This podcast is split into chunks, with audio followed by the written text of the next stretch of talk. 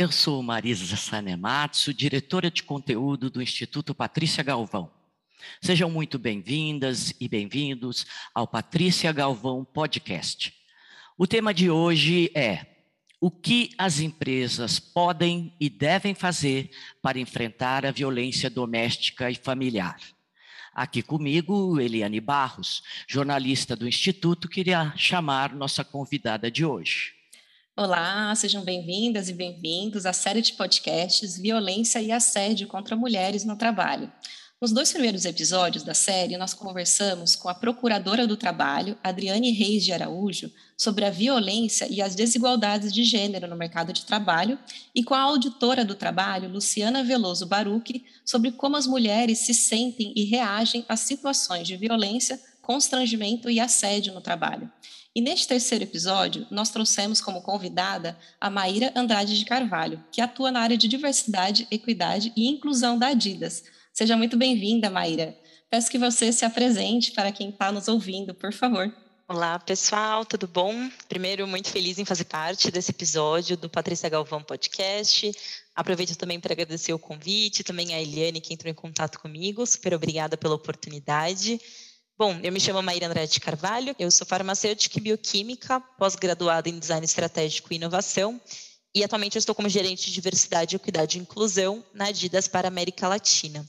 E aí, só para me apresentar um pouquinho, e porque qual que é o link né, com violência doméstica, violência contra a mulher?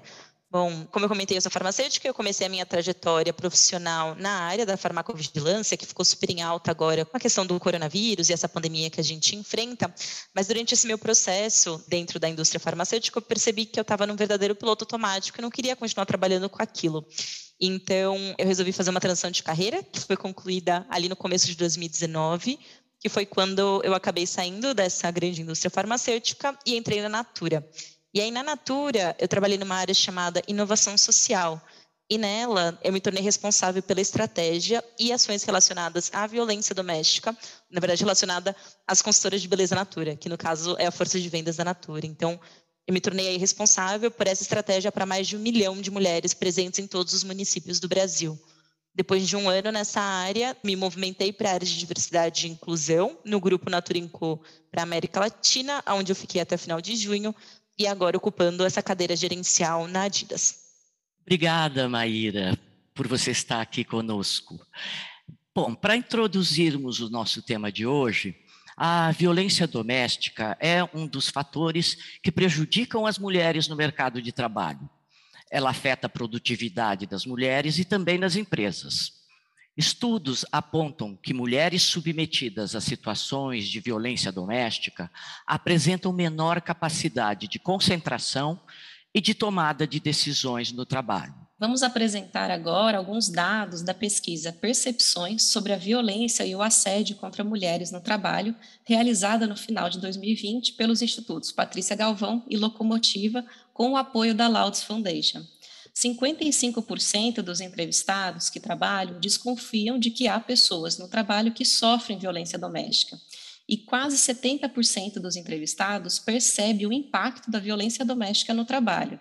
Maíra, na sua avaliação, quais são os principais impactos que a violência doméstica produz sobre o trabalho das vítimas? Perfeito. Acho que um primeiro ponto que eu gostaria de desmistificar nessa nossa conversa o que é violência doméstica e quem ela afeta, né? Então, normalmente a gente tem no nosso imaginário coletivo de que violência doméstica acontece com mulheres, normalmente sem instrução e na maioria das vezes em classes socioeconômicas mais baixas e que no final ela também está muito associada à violência física, né? Então vem sempre aquela imagem do olho roxo que é comunicada normalmente pelos veículos de comunicação. Então esse acaba sendo o nosso imaginário coletivo. Porém, na verdade, e aí penso que esse para mim foi uma grande virada de chave. A violência é muito mais comum do que a gente imagina. E eu penso também que de alguma forma a pandemia de coronavírus, essa situação que a gente encontra na saúde, ela conseguiu quebrar um pouco esses estigmas sociais que a gente tinha de alguma forma, graças a grandes empresas, grandes institutos como vocês que de alguma forma comunicaram isso e trouxeram outras frentes da violência que a maioria da população não conhece.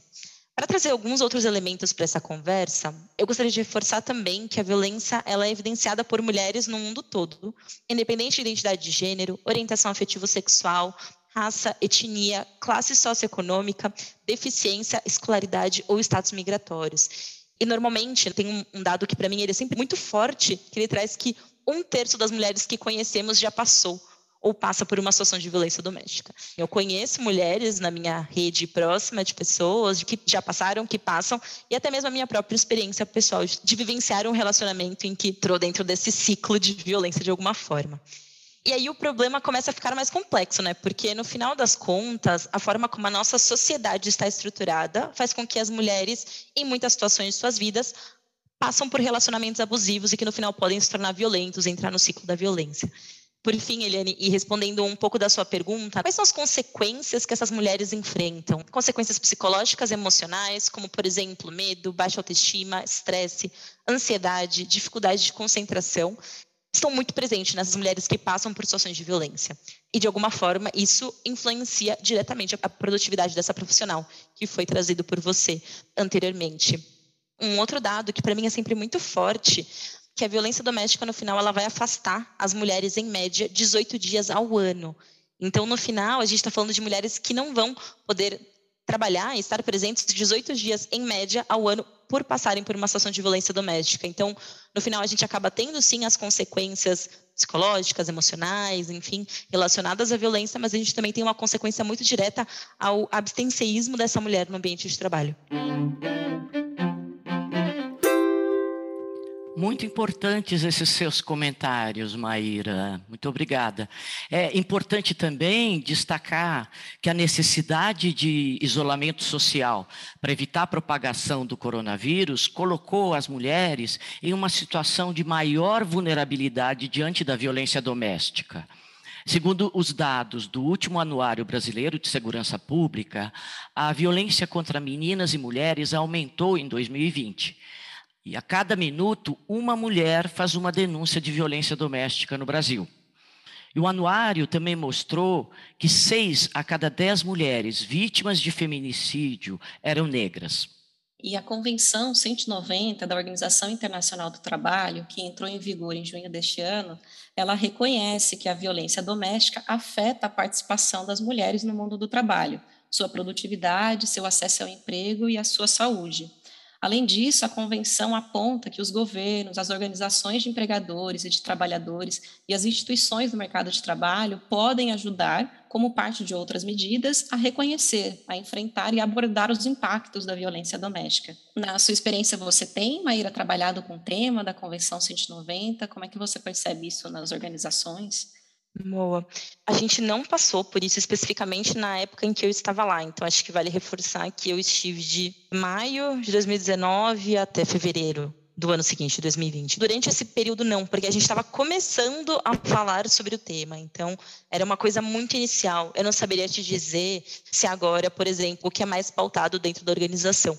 A gente estava muito num movimento de quebrar o silêncio no final e quebrar esse tabu de falar sobre o tema de violência doméstica tanto voltado para a força de vendas, que são as consultoras Natura, mas também para dentro da organização, porque às vezes a gente acha que acontece da porta para fora e no final está acontecendo também dentro de casa, dentro da organização. Então, durante o período, não, respondendo um ponto de vocês, mas eu acredito que sim, faz toda a diferença e que de alguma forma a gente deveria sim falar sobre o tema.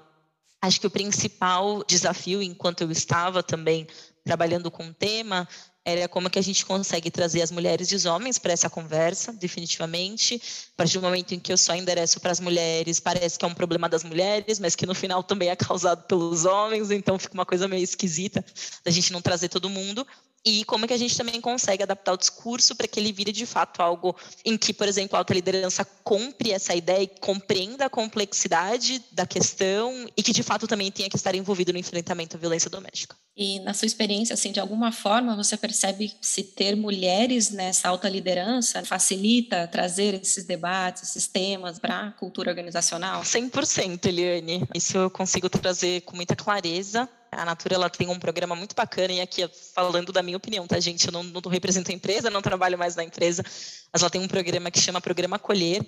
É um edital de empreendedorismo mesmo, para consultoras Natura, e as pessoas podem aplicar, e elas passam por um, uma jornada de capacitação para terem, por exemplo, as suas organizações, enfim, empreenderem com algum suporte que a empresa fornece.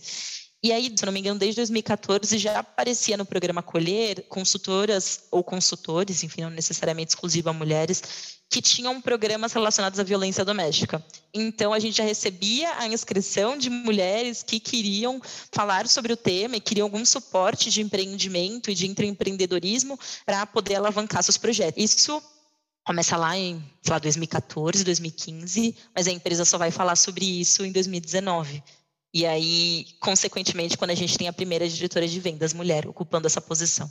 Então, eu não acho que seja à toa, sabe? Eu acho que tem uma relação muito forte quando nós mulheres ocupamos posições de poder mesmo, de liderança, a gente consegue trazer para a mesa outras questões que não afetam diretamente, talvez, esses homens, esse padrão que eu trouxe durante a minha fala, né? Então, com certeza, respondendo a sua pergunta, é por isso que a gente precisa de uma liderança cada vez mais diversa e que consiga trazer um olhar muito 360 para as necessidades e as questões do mundo, para que a gente consiga avançar de alguma forma. Para finalizar a nossa rodada de debate do tema, a pesquisa Percepções sobre a Violência e o Assédio contra Mulheres no Trabalho também revelou os seguintes dados. Mais de 60% das mulheres e homens entrevistados sentem-se desconfortáveis com o relato de uma vítima de violência doméstica no trabalho. E para grande parte das trabalhadoras e trabalhadores, os arranjos para romper com a situação de violência devem ser individuais e não institucionais.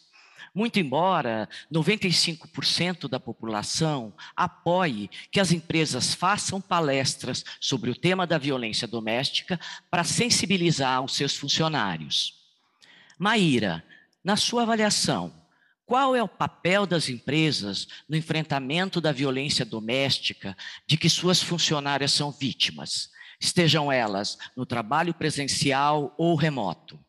Perfeito, Marisa. Bom, na minha opinião, eu tenho duas formas de encarar as organizações que a gente vê nos dias de hoje.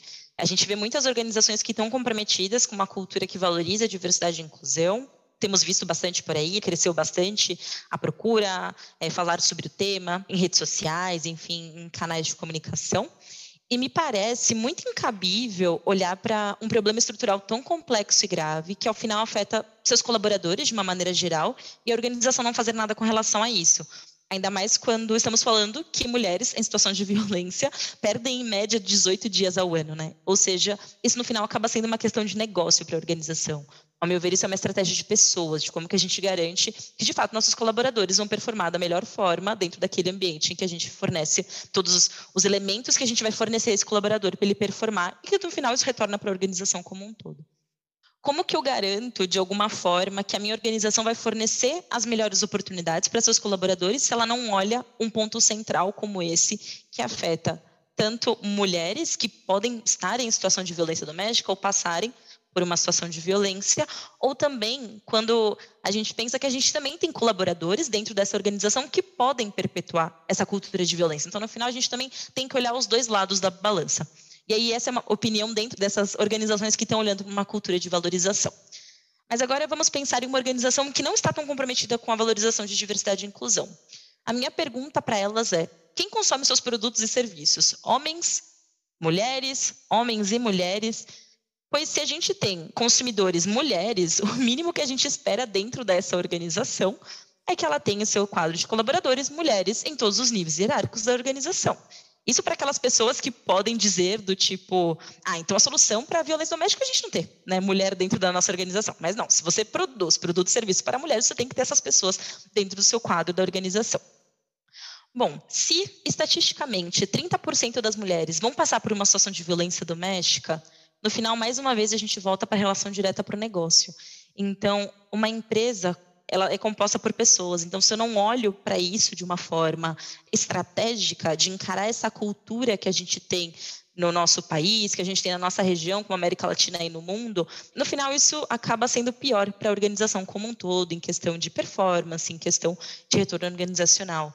E aí a gente nem trazendo aqui, eu nem trazendo alguns elementos de, por exemplo, reputação dessa organização que vai olhar para essa cultura de valorização e o nível de satisfação dos próprios funcionários de perceberem que a empresa está preocupada com eles. Mas agora sim, o que as empresas podem fazer, né? A gente tem ações imediatas, que são aquelas ações do tipo, temos colaboradores que estão passando por situação de violência doméstica, o que, que eu posso fazer com relação a isso? Então, ter um canal exclusivo com especialistas que podem trazer um apoio a essa colaboradora, essa mulher, é fundamental. E aí, normalmente, o que eu já ouvi bastante é, ah, situação de violência doméstica, vamos mandar para o RH, vamos endereçar para o RH, para a ouvidoria. E aí a pergunta que eu sempre faço na minha cabeça quando eu ouço isso é: mas você endereça o seu burnout, o seu transtorno de ansiedade, a sua depressão para a ouvidoria da RH? Você não faz isso. Você precisa de especialistas que possam tratar com a questão que você está passando, assim como violência doméstica. Então, ter um canal exclusivo é muito chave para esses momentos. E não é tão raro, porque as empresas normalmente já têm tanto canal de compliance, requerimento, e também normalmente um canal de suporte a colaboradores em outras situações também, como por exemplo questões relacionadas a questões psicológicas ou algum enfrentamento, alguma dificuldade dentro de casa. Então é só inserir aí um canal especialista em enfrentamento à violência doméstica. Outra ação que eu entendo também são ações mais estruturantes. Então, como eu, como organização, percebo meus processos e políticas a fim de ajustá-los de acordo com a necessidade dos meus colaboradores. Isso já acontece de uma forma natural, isso já acontece dentro da organização. O ponto é, eu preciso ajustar para que, de fato, eu garanto que a necessidade do meu colaborador, de alguma forma, seja atendida. Então, por exemplo, eu vou tratar todas as pessoas iguais, sendo a referência o homem cis, branco, heterossexual e sem deficiência, seguir por esse caminho já nos mostrou que não funciona muito bem, uma vez que a nossa sociedade não é só composta por essa referência, por essa hegemonia. Então, a gente precisa entender a necessidade dos nossos colaboradores como um todo e atendê-las de alguma forma. E, por fim, a gente também precisa de ações culturais, né, relacionadas à cultura da organização, para que, de fato, uma cultura de valorização da diversidade. Então, como eu crio uma cultura organizacional de confiança, de compreensão e de entendimento com relação a esse tema, como que eu capacito os meus colaboradores a identificar sinais de colegas ou até mesmo dentro das suas próprias casas, ou até mesmo também de questões de masculinidade saudáveis. Vamos falar sobre a nossa construção, a nossa cultura, a nossa herança. Então, no final, todos saímos ganhando. Bem Estamos chegando ao fim de mais um episódio da série Violência e Assédio contra Mulheres no Trabalho. Agradecemos a Maíra Andrade pelos comentários e pela participação neste terceiro episódio. Eu acho que você conseguiu destacar vários pontos importantes, muitas mensagens para as empresas que a gente tem que divulgar para dentro das empresas e sensibilizar a direção. Então, eu espero que a gente vá conseguir também, com essas suas falas, amplificar muito mais essas demandas por mudança de práticas, de postura das empresas. E para encerrar, pedimos que você deixe uma fala final. Por favor, Maíra. Legal, Marisa, obrigada. De novo, gostaria de agradecer esse momento de troca. É sempre muito valioso trocar com pessoas tão competentes e que têm coragem de questionar o status quo e que de alguma forma querem mudar nossa realidade. E aí, pensando numa fala final, eu gostaria de compartilhar que durante essa minha trajetória, e especialmente mais na Natura, que foi quando efetivamente eu entrei mais nessa estratégia, nas ações voltadas para o enfrentamento à violência doméstica, eu tive a oportunidade de conhecer mulheres incríveis. E uma delas que eu gostaria de ressaltar é a Nil. Ela é consultora de beleza natura e ela passou por um relacionamento abusivo, enfim, um ciclo de violência doméstica por mais de 10 anos. E aí ela conseguiu romper esse ciclo. E a Natura teve um papel crucial nesse enfrentamento. E ela tem uma frase que ela sempre traz que, de alguma forma, ela transformou a sua dor do que ela passou durante aquele processo em luta. E ela fundou a MAC, que é uma ONG que apoia mulheres em situação de violência que querem romper os ciclos. Então, assim, era muito forte. E isso não é incomum de encontrar dentro da rede, por exemplo, de consultoras Natura, mulheres que, de alguma forma, querem enfrentar isso. E aí essa história me faz conectar com uma letra do Emicida, uma letra que ele fez para a mãe, uma música, e ele diz que ele sonha com um mundo em que as mulheres, nós, não temos que ser tão forte, porque no final a gente alcançou a igualdade de gênero. Essa é a minha releitura, né? A gente não tem que ser tão forte porque a gente alcançou a igualdade de gênero em todas as nossas interseccionalidades. Então, eu sonho também junto com isso, eu sonho com ele, sonho com essas mulheres que conseguiram seguir adiante depois de passarem por situações tão difíceis em suas vidas. Muito obrigada, Marisa. Muito obrigada, Eliane, pela troca. Seguimos juntas, aprendendo, trocando e fortalecendo a nossa rede. Obrigada. Nós que agradecemos, Maíra, pela sua participação, por ter aceitado o convite de participar desse podcast. E também fazemos um convite a todos e todas que estão nos ouvindo, para que continuem nos acompanhando na agência Patrícia Galvão e também em nossas redes sociais. O nosso site é o www.agenciapatriciagalvão.org.br e nas redes sociais vocês nos encontram no arroba. Até breve.